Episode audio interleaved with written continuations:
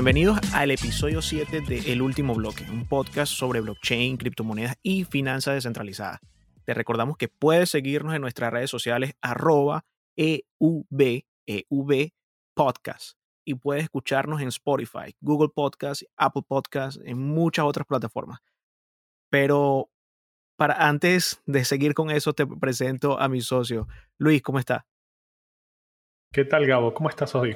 Estamos bien, estamos bien. Luis, hoy quiero que discutamos algo aquí entre tú y yo. ¿Qué vamos a discutir hoy? El episodio pasado hablaste sobre el DeFi y me gustó lo que pudiste explicar, pero eh, me, hablaste de, de, Ethereum y quedó como un poco quizás en el aire. Me, me, comentaste de que Ethereum es una red, entonces que el DeFi opera sobre una red. Quiero que hablemos sobre esa red. ¿Tú qué opinas? Ethereum eh, viene siendo como, como esa primera red donde a través de eso comenzó DeFi, ¿no? Pero últimamente tenemos varias redes disponibles para el DeFi, entre esas eh, Binance Smart Chain. Ok, ok, perfecto. De eso mismo te, te quería hablar para como hacerles un prólogo a ellos. Fíjate esto. Eh, me comentaste que el DeFi funciona encima de una red y que esta red es descentralizada que esta red eh, comienza con Ethereum, pero también me estás comentando de que hay otra como Binance Smart Chain. Entonces, eh, ¿qué puedo yo conceptualizar de esto? Puedo conceptualizar de que estas aplicaciones descentralizadas, las que hablaste, interactúan con, con estas redes. ¿Cómo, ¿Cómo es esa interacción?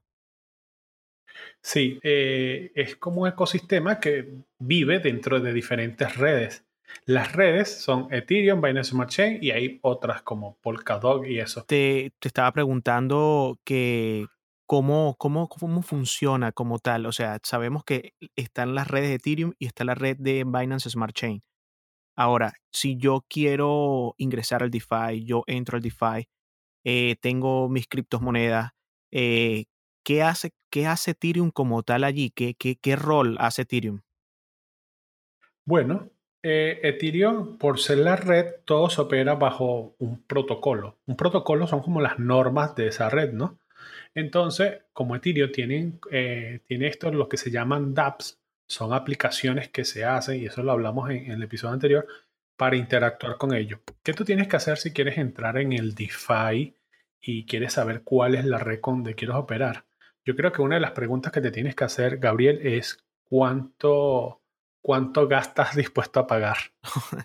Eh, importante. Yo, yo estuve investigando y pues por supuesto he tratado de, he operado, para no decir que estaba investigando, pero era como para decirle a las personas que siempre aquí estamos investigando, no queremos eh, solamente decirles sobre lo que, estamos haciendo. Cuando, cuando, cuando operas, cuando operas, estás haciendo una investigación y estás haciendo trabajo de campo. Correcto, correcto. Bueno, yo en, en lo particular, en lo particular no, no opero con Ethereum, pero no quiero adelantar nada a lo que me puedas decir, porque me estás hablando de precios y yo por eso no interactúo. Entonces, más bien quisiera que tú me explicaras qué ocurre con Ethereum, por qué es, si no es, o por qué, qué está pasando. Mira, esto, esto me recuerda mucho a mí, este, Apple y, y Android. Pero bueno, este, para las personas que están en el mundo de la tecnología y ese símil es que una es cara, otra es barata, otra va hacia una forma, otra tiene sus normas y, bueno. Pero lo que pasa con la red Ethereum es que eh, Ethereum, el, el, gas se paga a través de, de Ethereum. El Ether va subiendo y cada vez que va subiendo el gas se vuelve más caro.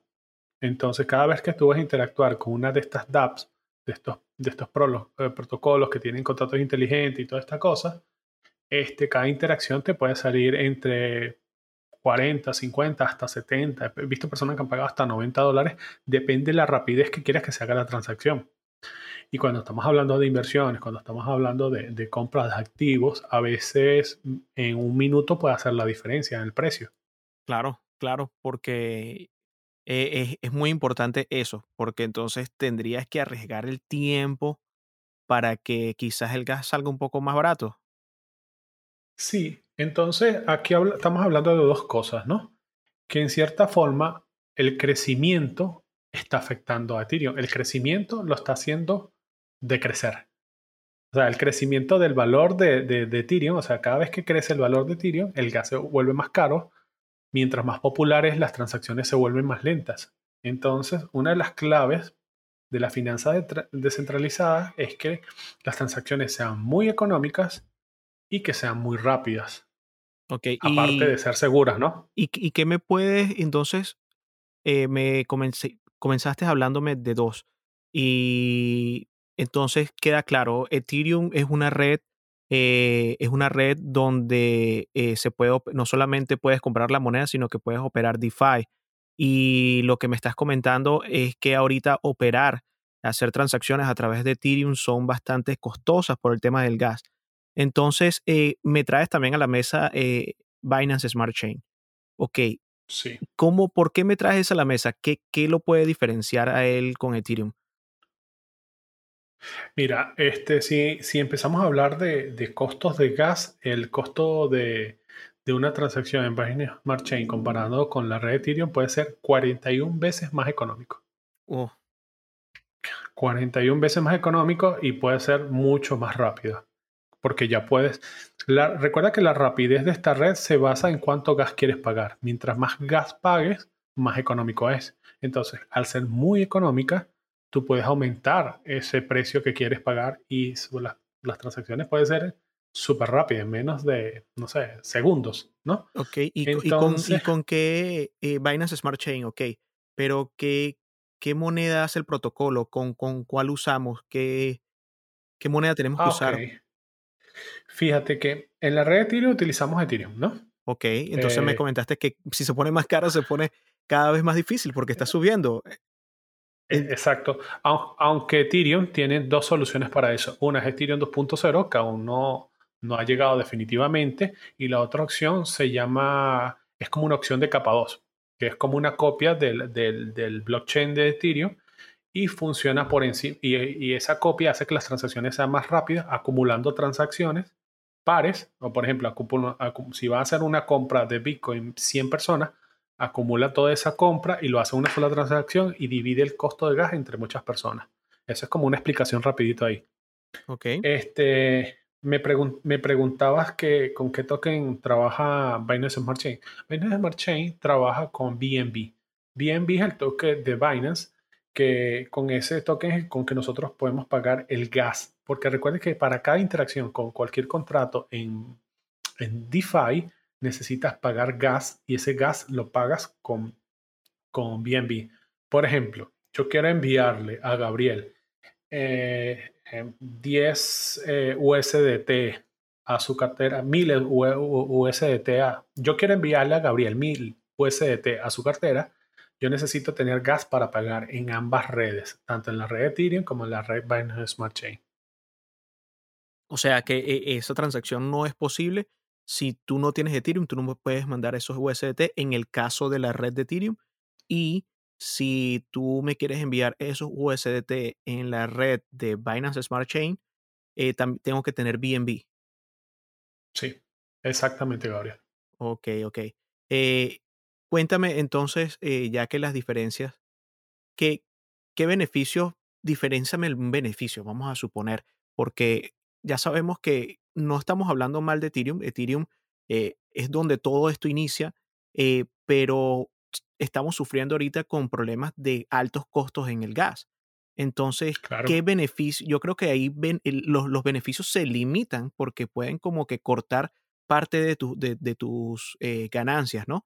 Entonces... Y de los usuarios también, de los usuarios. Fíjate que para para Uniswap, que es el primer eh, DEX, que es el Decentralizer eh, Exchange, que es un exchange descentralizado, eh, Uniswap este, casi es alcanzado, PancakeSwap actualmente se encuentra de segundo o tercero, porque la cantidad de usuarios que ha migrado a Binance Smart Chain por el costo del gas ha sido bastante.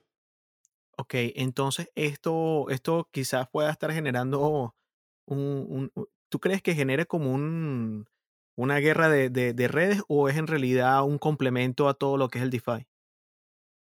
Como siempre decimos, este, desde mi punto de vista lo voy a ver como un complemento Y el futuro o, el análisis que, que, hemos hecho nosotros es que el DeFi, el futuro va a ser cross-chain.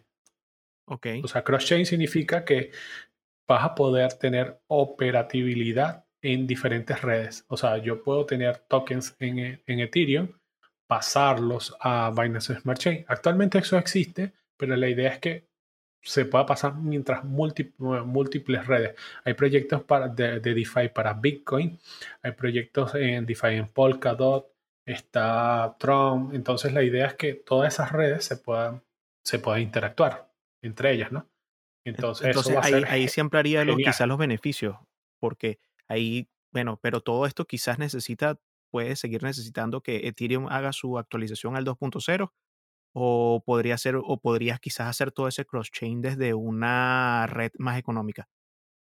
No, netamente Ethereum necesita este, no solamente con la red 2.0, sino que, este, que aún falta por llegar, sino que también ya Ethereum se está moviendo con eso y hay soluciones, como te comenté anteriormente, de, de capa 2, que una de esas se llama Loopring. Loopring este, trabaja bajo la, la red Ethereum, pero ah, en capa 2. En capa 2 quiere decir lo que mencioné anteriormente, que es una copia del blockchain, esa la, ah, acumula transacciones y hace que las transacciones sean más económicas, ¿no? Pero para eso también tienes que tener una wallet. Aquí la idea no es, como tú dices, no es eh, poner que Ethereum es mejor o peor por ser más cara, sino que son soluciones que están haciendo y bueno, mientras Ethereum hace esa actualización para que su red sea mucho más rápida, Binance Smart Chain también la está haciendo. Este, está, aprovechándose de eso, mejor dicho, y como decimos nosotros en criollo, le está robando el mandado. Sí, eh, yo creo que, fíjate, ya que me lo comentas, eh, no voy a quizás a preguntar mucho, yo les voy a comentar a las personas que, bueno, nosotros venimos operando en el DeFi y casualmente eh, la ventaja principal de Binance Smart Chain es esa, sobre que el gas es barato, sobre que puedes tener transacciones, puedes mover varias transacciones, eh, sobre que el tan solo intercambiar eh, de una cripto a otra cripto te, te, sea más económica, ya que en Ethereum eh, simplemente hacer un swap de un token te puede costar 6, 7 dólares. Entonces, si estás invirtiendo muy poco, no vale, no vale la pena. Entonces, deja a un lado. Con suerte, Gabriel. Con suerte, imagínate. Entonces, deja a un lado a todos esos crypto shrimps que, dejas a un lado a todas esas personas que deberían de tener acceso porque es descentralizado, ¿no? Entonces, eh, creo que esa es la ventaja principal para mí de Binance Smart Chain. ¿Tú qué más puedes decir acerca de eso? Yo creo que una de las cosas también más importantes eh, es las wallets. Las wallets también van a ser muy claves en, el crecimiento del DeFi y, y en esto. Gabo, ¿Qué wallet tú usas para operar? Yo estoy usando Metamask. Creo que ya lo había dicho anteriormente en otros episodios. Esa es la que utilizo. Y, la red que estoy usando ahorita al 100% es Binance Smart Chain. En, a eso me dedico a operar. Y pues me funciona de maravilla con Metamask en el explorador. No me funciona muy bien desde un app, no es app friendly, no es app friendly. Tengo que, tengo que, juro, estar desde un laptop para operar en ella, pero en realidad como eso es una inversión que tú haces a largo tiempo, y tú operas una vez y ya yo puedo, no tengo que estar todos los días mirando eh, sobre cómo están mis assets o no. Sí, me, me, me, da, me da un poco de risa eso porque fíjate, Metamax, la primera vez que yo lo probé, te viene por defecto eh, la red de Ethereum, ¿no?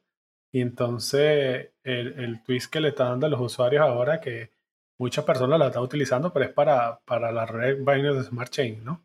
Entonces, que no viene por defecto, ni siquiera está configurado, tú tienes que configurarlo manualmente. Entonces, eso es bastante como la comunidad busca formas también, ¿no? Igual no solamente existe Metamax, hay un montón de wallets que todos, todos los días sale una, una y cada, cada vez son mejores, ¿no? Sí, y bueno, eso. Eh, eh, como te digo, yo esa es la que eh, particularmente yo utilizo. Tú creo que también utilizas la misma, ¿no? Sí, sí, sí. Igual siempre, este, como te digo, siempre estoy probando diferentes wallets. Tengo Trust, tengo tengo Argent para la red Ethereum, tengo, tengo varias, ¿no? Entonces siempre estoy probando y viendo con cuál me siento más cómoda, pero en realidad, como tú dices, con Metamax me siento muy cómodo y, y como la uso desde el computador, a veces desearía tenerla en el teléfono y que funcione para, para a veces aprovechar esos momentos que veo oportunidades. Perfecto, perfecto. Bueno, Luis, yo les voy a dar una conclusión entonces de qué vimos hoy. Eh, hoy creo que ya saben de que Ethereum y Binance Smart Chain eh, son redes y que en ellas funciona el DeFi, eh, como lo hablamos en el, en el tema episodio, todo lo que puedan hacer con DeFi, todo lo que pueden interactuar, todas esas cosas lo pueden ver en el, en el episodio anterior. Y como para concluir, ¿qué otra cosa le quisieras decir con respecto a, a esas dos redes? Por, yo creo que, que, como te dije, que el futuro de, de DeFi va a ser cross-chain y hemos visto actualmente hay proyectos de la red Ethereum que están migrando a Binance Smart Chain. Entonces, y recuerden que también muchos de los proyectos de Binance Smart Chain son for o son como que ramas, una copia de, y, está, pero eh, de eso se trata también la tecnología. Mucha tecnología se basa en conceptos anteriores y después se va mejorando, ¿no? Entonces, la idea de esto es utilizar la que mejor te sirva, la que tú creas con que te sientas más cómodo. Y bueno, si eres un inversor pequeño, mi recomendación es que le des una oportunidad a Binance Smart Chain. Me parece, me parece excelente. Yo creo que sí, para todas aquellas personas que están, piensan iniciar al, al DeFi, les yo, la única recomendación educativa eh, para operar es Binance Smart Chain. De verdad que eh, al ser tan económica, pues te permite operar con ellas y probar, porque tienes que probar, tienes que saber, eh, aparte de hacer toda la cantidad de, investigación sobre si el protocolo es o no es bueno, también necesitas probar para saber si puedes manejar o no esos protocolos. Entonces, esa es la conclusión del día de hoy. Esas son las redes en las que opera el DeFi. Y pues bueno, más nada, yo creo que eh, no se olviden de seguirnos en nuestras redes sociales, arroba evpodcast. Y pues por supuesto, no se olviden de escucharnos. Luis, ¿qué otra cosa le quieres decir aquí a la audiencia? Eh, como siempre, agradecerles por habernos escuchado. Este, estamos muy activos en las redes sociales. En Twitter nos pueden hacer las preguntas que, que deseen y así nosotros poderlos ayudar y, comentarnos qué les gustó del capítulo, de qué les gustaría, qué les gustaría que habláramos en el siguiente capítulo. Bueno, Gabo, para mí esto es todo. Espero verte en el próximo episodio. Bueno, nos vemos en el próximo episodio, Luis. Bye.